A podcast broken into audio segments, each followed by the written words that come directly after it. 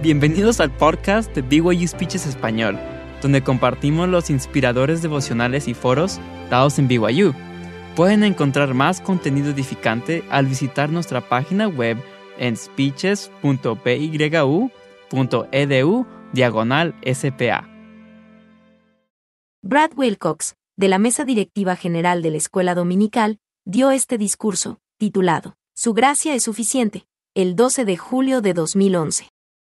Estoy agradecido de estar aquí con mi esposa, Debbie, y mis dos hijos menores, que actualmente asisten a BYU, y varios otros miembros de la familia que han venido a estar con nosotros. Es un honor ser invitado a hablarles hoy. Hace varios años recibí una invitación para hablar en la conferencia de mujeres de BYU. Cuando se lo dije a mi esposa, me preguntó, ¿de qué te han pedido hablar? Me emocioné tanto que me enredé en mis palabras y dije, quieren que hable de cómo transformar las fortalezas en debilidades. Pensó por un momento y dijo, bueno, tienen al hombre indicado para el trabajo. Y ella tiene razón. Yo podría dar un discursote sobre ese tema, pero creo que hoy sería mejor volver al tema original y hablar sobre cómo transformar las debilidades en fortalezas y cómo la gracia de Jesucristo es suficiente. Suficiente para cubrirnos, suficiente para transformarnos y suficiente para ayudarnos todo el tiempo que dure ese proceso de transformación. Una vez, una alumna de BYU se me acercó y me preguntó si podíamos hablar. Le dije, por supuesto, ¿en qué te puedo ayudar? Ella me dijo, Simplemente no entiendo la gracia. ¿qué es lo que no entiendes? Yo le pregunté. Ella me dijo, Sé que tengo que hacer lo mejor que pueda, y entonces Jesús hace el resto, pero ni siquiera logro hacer lo mejor que puedo. Entonces procedió a contarme todas las cosas que debería estar haciendo porque es mormona que no estaba haciendo. Ella continuó, Sé que tengo que hacer mi parte y entonces Jesús compensa la diferencia, y llena la brecha que hay entre mi parte y la perfección. Pero, ¿quién llena la brecha que hay entre donde estoy ahora y mi parte? Entonces procedió a contarme todas las cosas que no debería estar haciendo porque es mormona, pero de todos modos las estaba haciendo. Finalmente dije, Jesús no compensa la diferencia. Jesús marca toda la diferencia. La gracia no consiste en llenar espacios vacíos, se trata de llenarnos a nosotros. Al ver que todavía estaba confundida, tomé una hoja de papel y dibujé dos puntos, uno en la parte de arriba para representar a Dios y otro en la parte de abajo para representarnos a nosotros. Entonces le dije, adelante. Dibuja la línea, ¿cuánto es nuestra parte? ¿Cuánto es la parte de Cristo? Se dirigió directamente al centro de la página y comenzó a trazar una línea. Luego, teniendo en cuenta lo que habíamos estado hablando, ella miró a la parte inferior de la página y dibujó una línea justo arriba del punto inferior. Le dije, incorrecto. Ella dijo, Sabía que era más alto. Debería solo haberla dibujado, porque lo sabía. le dije, no. La verdad es que no hay línea. Jesús llenó todo el espacio. Él pagó nuestra deuda en su totalidad. No pagó por todo salvo unas monedas. Él lo pagó todo. Está consumado. Ella dijo sarcásticamente, Oh sí, claro. O sea, está diciendo que no tengo que hacer nada. Oh no, le dije, tienes muchas cosas que hacer, pero no son para llenar esa brecha. Todos resucitaremos. Todos regresaremos a la presencia de Dios. Lo que queda por determinar según nuestra obediencia es el tipo de cuerpo con el que planeamos resucitar, y cuán cómodos planeamos estar en la presencia de Dios, y cuánto tiempo planeamos permanecer allí. Cristo nos pide que demostremos fe en Él, que nos arrepintamos, que hagamos convenios y los guardemos, que recibamos el Espíritu Santo, y que perseveremos hasta el fin. Al obedecer, no estamos pagando las exigencias de la justicia, ni siquiera la más mínima parte. Más bien, estamos demostrando agradecimiento por lo que hizo Jesucristo, al utilizar su sacrificio para vivir una vida como la suya. La justicia requiere perfección inmediata o un castigo cuando no cumplimos. Debido a que Jesús asumió ese castigo, Él nos puede brindar la oportunidad de lograr la perfección final y ayudarnos a alcanzar esa meta. Él puede perdonar lo que la justicia nunca podría y ahora puede exigirnos su propia serie de requisitos. Luego la alumna preguntó. Entonces, ¿cuál es la diferencia? Ya sea que nuestros esfuerzos sean requeridos por la justicia o por Jesús, todavía son requeridos. Es cierto, dije, pero se requieren para un propósito diferente. Cumplir con los requisitos de Cristo es como hacer unos pagos hacia una casa en vez de un alquiler, o como hacer depósitos en una cuenta de ahorros en vez de pagar una deuda. Todavía tienes que entregarlo cada mes, pero es por una razón totalmente diferente. El acuerdo que hace Cristo con nosotros es similar al de una mamá que procura lecciones de música para su hijo. La mamá le paga al maestro de piano. ¿Cuántos saben de lo que hablo? Debido a que la mamá paga la deuda por completo, puede pedirle algo a cambio al hijo. ¿Y eso qué es? Que practique. ¿Paga el niño al maestro de piano al practicar? No. ¿Devuelve el niño a su mamá el dinero que le pagó al maestro de piano al practicar? No. El practicar es la forma en que el niño demuestra agradecimiento por el increíble regalo de su mamá. Es la manera en que aprovecha la increíble oportunidad que le está dando su mamá de vivir su vida a un nivel más elevado. El gozo de la mamá no se encuentra en que se le devuelva el dinero, sino en ver que su regalo se usa. Ver a su hijo mejorar. Así que ella sigue pidiendo que practique. Practique y practique. Si el niño considera que el requisito de la mamá de practicar es demasiado excesivo. Por ejemplo, si dice, Pero, mamá, ¿Por qué necesito practicar? Ninguno de los otros niños tienen que practicar. De todos modos, voy a ser un jugador de fútbol profesional. Quizás sea porque aún no ve con los ojos de su mamá.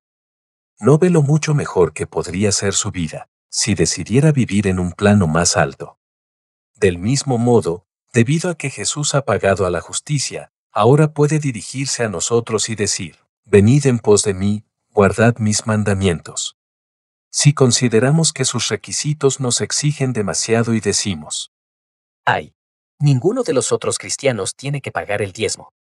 Ninguno de los otros cristianos tiene que ir a la misión, servir en llamamientos y hacer la obra del templo.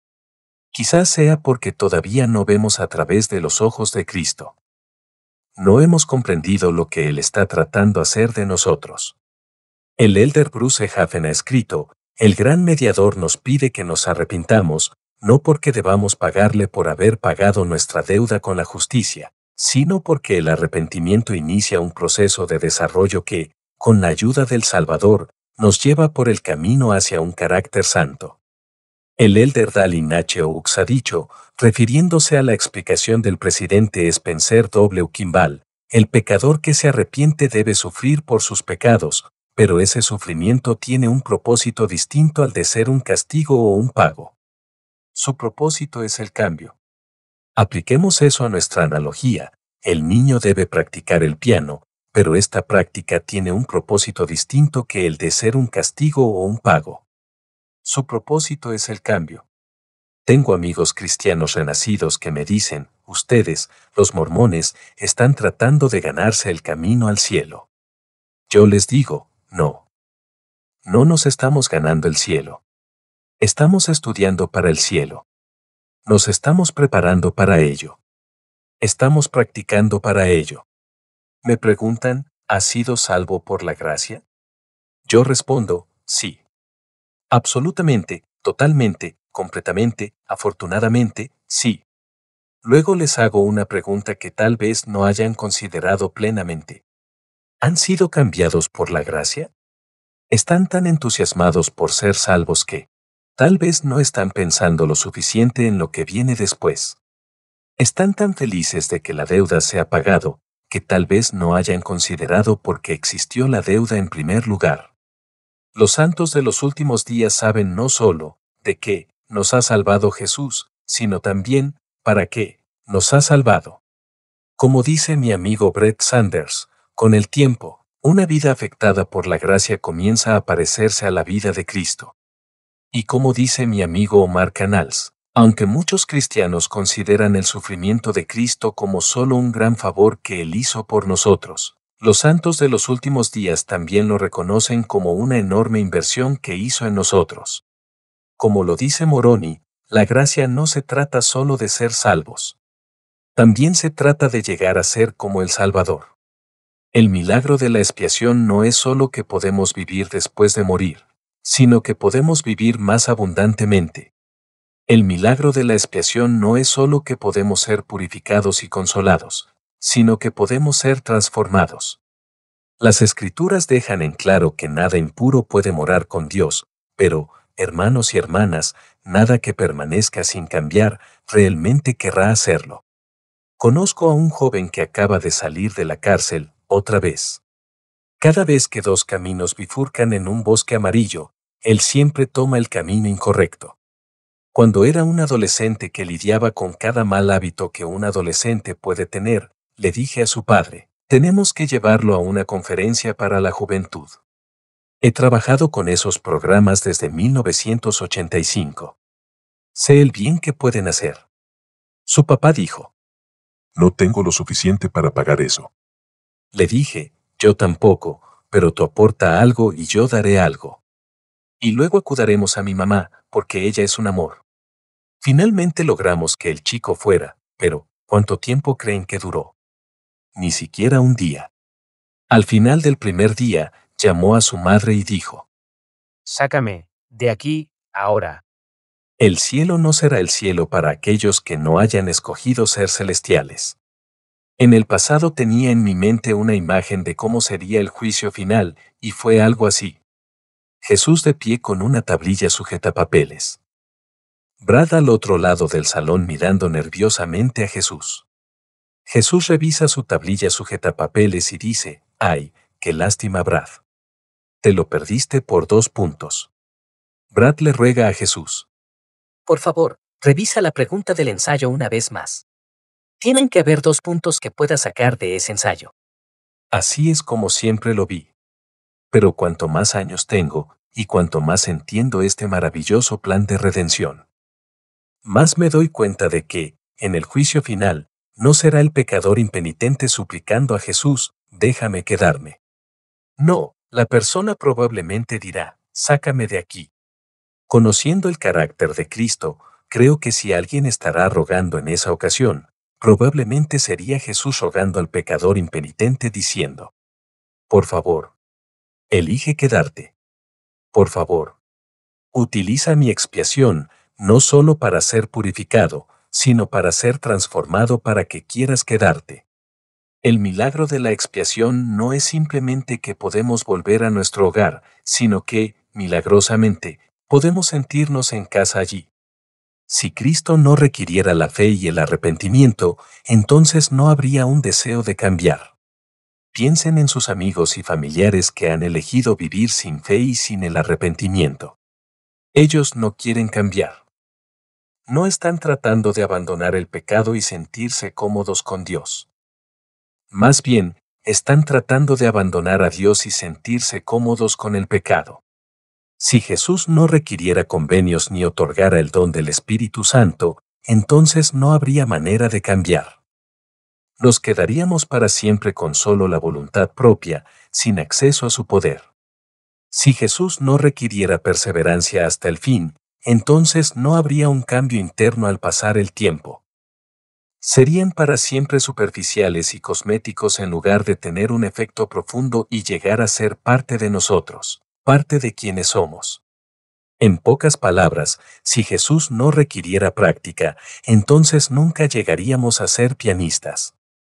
Pero hermano Wilcox no se da cuenta de lo difícil que es practicar. Yo no toco bien el piano. Toco muchas notas equivocadas. Me demoro una eternidad en hacerlo bien.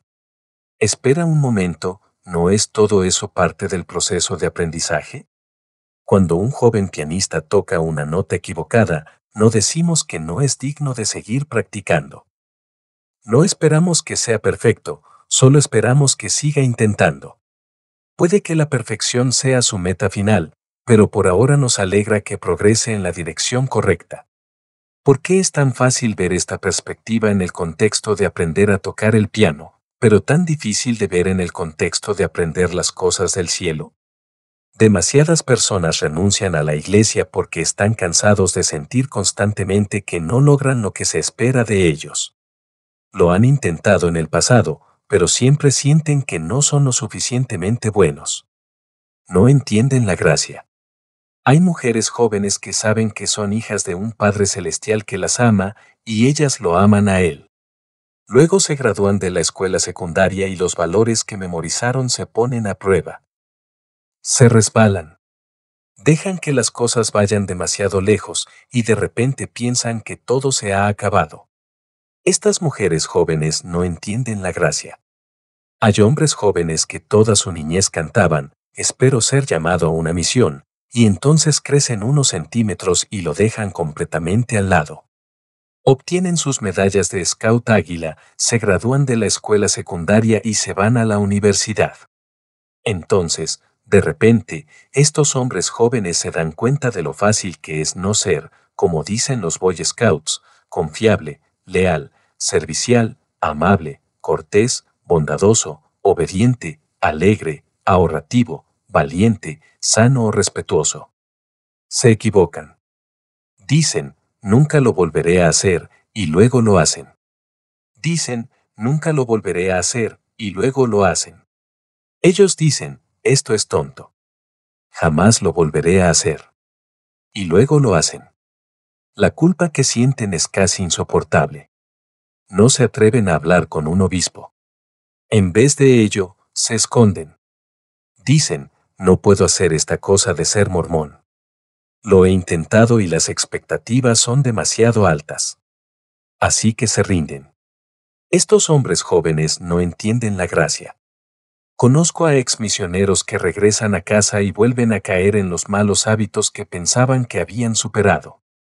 Quebrantan las promesas hechas ante Dios, ángeles y testigos, y están convencidos de que ya no hay esperanza para ellos. Ellos dicen, bueno, lo eché todo a perder. Ya no sirve de nada esforzarme más. ¿En serio? Estos jóvenes han pasado misiones enteras enseñando a las personas acerca de Jesucristo y su expiación, y ahora piensan que no hay esperanza para ellos. Estos ex misioneros no entienden la gracia. Conozco a jóvenes recién casados que, después de la ceremonia de sellamiento, descubren que el matrimonio requiere cambios. Las presiones de la vida aumentan y el estrés comienza a afectarlos económicamente, espiritualmente e incluso sexualmente se cometen errores. Se cierran. Y muy pronto estos esposos y esposas están hablando con abogados de divorcio en vez de hablar entre ellos. Estas parejas no entienden la gracia. En todos estos casos nunca debería haber solo dos opciones, la perfección o darse por vencido. Cuando se aprende a tocar el piano, ¿acaso son las únicas opciones tocar en un teatro famoso o dejar de tocar? No. El progreso y el desarrollo toma tiempo, el aprendizaje toma tiempo. Cuando entendemos la gracia, entendemos que Dios es paciente, que el cambio es un proceso y que el arrepentimiento es un modelo a seguir en nuestra vida. Cuando entendemos la gracia, entendemos que las bendiciones de la expiación de Cristo son continuas, y que su poder se perfecciona en nuestra debilidad.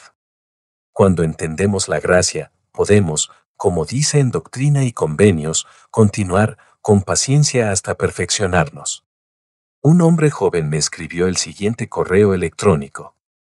Sé que Dios tiene todo poder, y sé que Él me ayudará si soy digno, pero nunca soy lo suficientemente digno para pedir su ayuda. Quiero recibir la gracia de Cristo, pero siempre me encuentro estancado en la misma situación autodestructiva e imposible de resolver, sin obras, no hay gracia. Le escribí y testifiqué de todo corazón que Cristo no está esperando en la línea de meta una vez que hayamos hecho todo cuanto podamos. Él nos acompaña en cada paso del camino. El elder Bruce Hafen ha escrito, el don de la gracia del Salvador para nosotros, no se limita necesariamente en cuanto al tiempo, a después de hacer cuanto podamos. Podemos recibir su gracia, antes, durante y después del tiempo en que ponemos nuestro propio esfuerzo. Así que la gracia no es un motor de refuerzo, que funciona cuando nuestro suministro de combustible se agota, sino que es nuestra fuente de energía constante. No es la luz al final del túnel, sino la luz que nos lleva a través del túnel. La gracia no se logra en algún momento del futuro. Se recibe justo aquí y justo ahora. No es un toque final, es el toque del consumador. En 12 días celebraremos el día feriado en Utah del Día de los Pioneros. La primera compañía de santos entró al Valle del Lago Salado el 24 de julio de 1847. Su viaje fue difícil y desafiante, aún así, cantaron lo siguiente. Santos, venid, sin miedo, sin temor. Más con gozo andad. Aunque cruel jornada esta es. Dios nos da su bondad. O está, todo bien. En inglés, la última frase de esta estrofa dice, la gracia será como vuestro día. Qué frase tan interesante. Se ha cantado cientos de veces, pero ¿hemos parado para considerar qué significa? La gracia será como vuestro día. La gracia será como un día. Por muy oscuro que sea la noche, siempre podemos contar con la salida del sol. Por muy oscuros que parezcan nuestras pruebas, pecados y errores, siempre podemos confiar en la gracia de Jesucristo. ¿Podemos ganar un amanecer? No. ¿Tenemos que ser dignos de tener la oportunidad de comenzar de nuevo? No. Solo tenemos que aceptar esas bendiciones y aprovecharlas.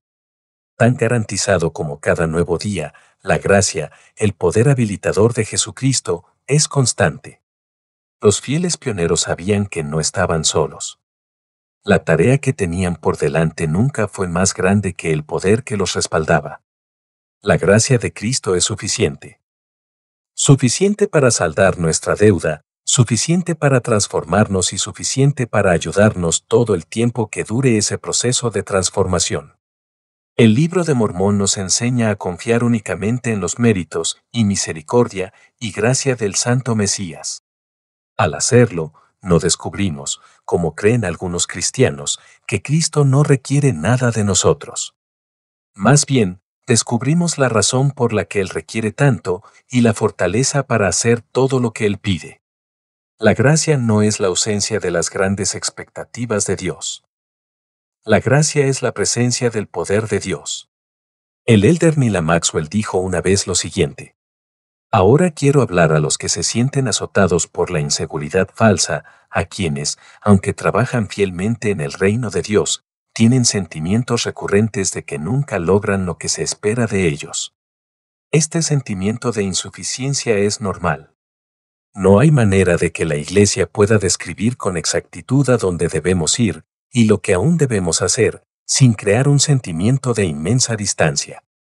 Este es un evangelio de grandes expectativas, pero la gracia de Dios es suficiente para cada uno de nosotros. Junto con el elder Maxwell, testifico que la gracia de Dios es suficiente. La gracia de Jesús es suficiente, es todo lo que necesitamos. Jóvenes, no se den por vencidos. Sigan intentándolo. No busquen escapatorias ni excusas, busquen al Señor y su fortaleza perfecta. No busquen a quien culpar, busquen a alguien que los ayude. Busquen a Cristo, y al hacerlo, les prometo que sentirán el poder habilitador que llamamos su gracia sublime. Dejo este testimonio y todo mi amor, porque realmente los amo. A Dios pongo por testigo que amo a los jóvenes de esta iglesia. Creo en ustedes. Los estoy apoyando. Y no soy el único. Sus padres los están apoyando. Sus líderes los están apoyando y los profetas los están apoyando. Pero lo que más importa es que Jesucristo los está apoyando. Digo esto en el nombre de Jesucristo. Amén. Acaban de escuchar el podcast de BYU Speeches Español, presentado por BYU Speeches. Visiten nuestra página web en speeches.pyu.edu diagonal SPA para más información. Gracias por aprender con nosotros, por el estudio y por la fe.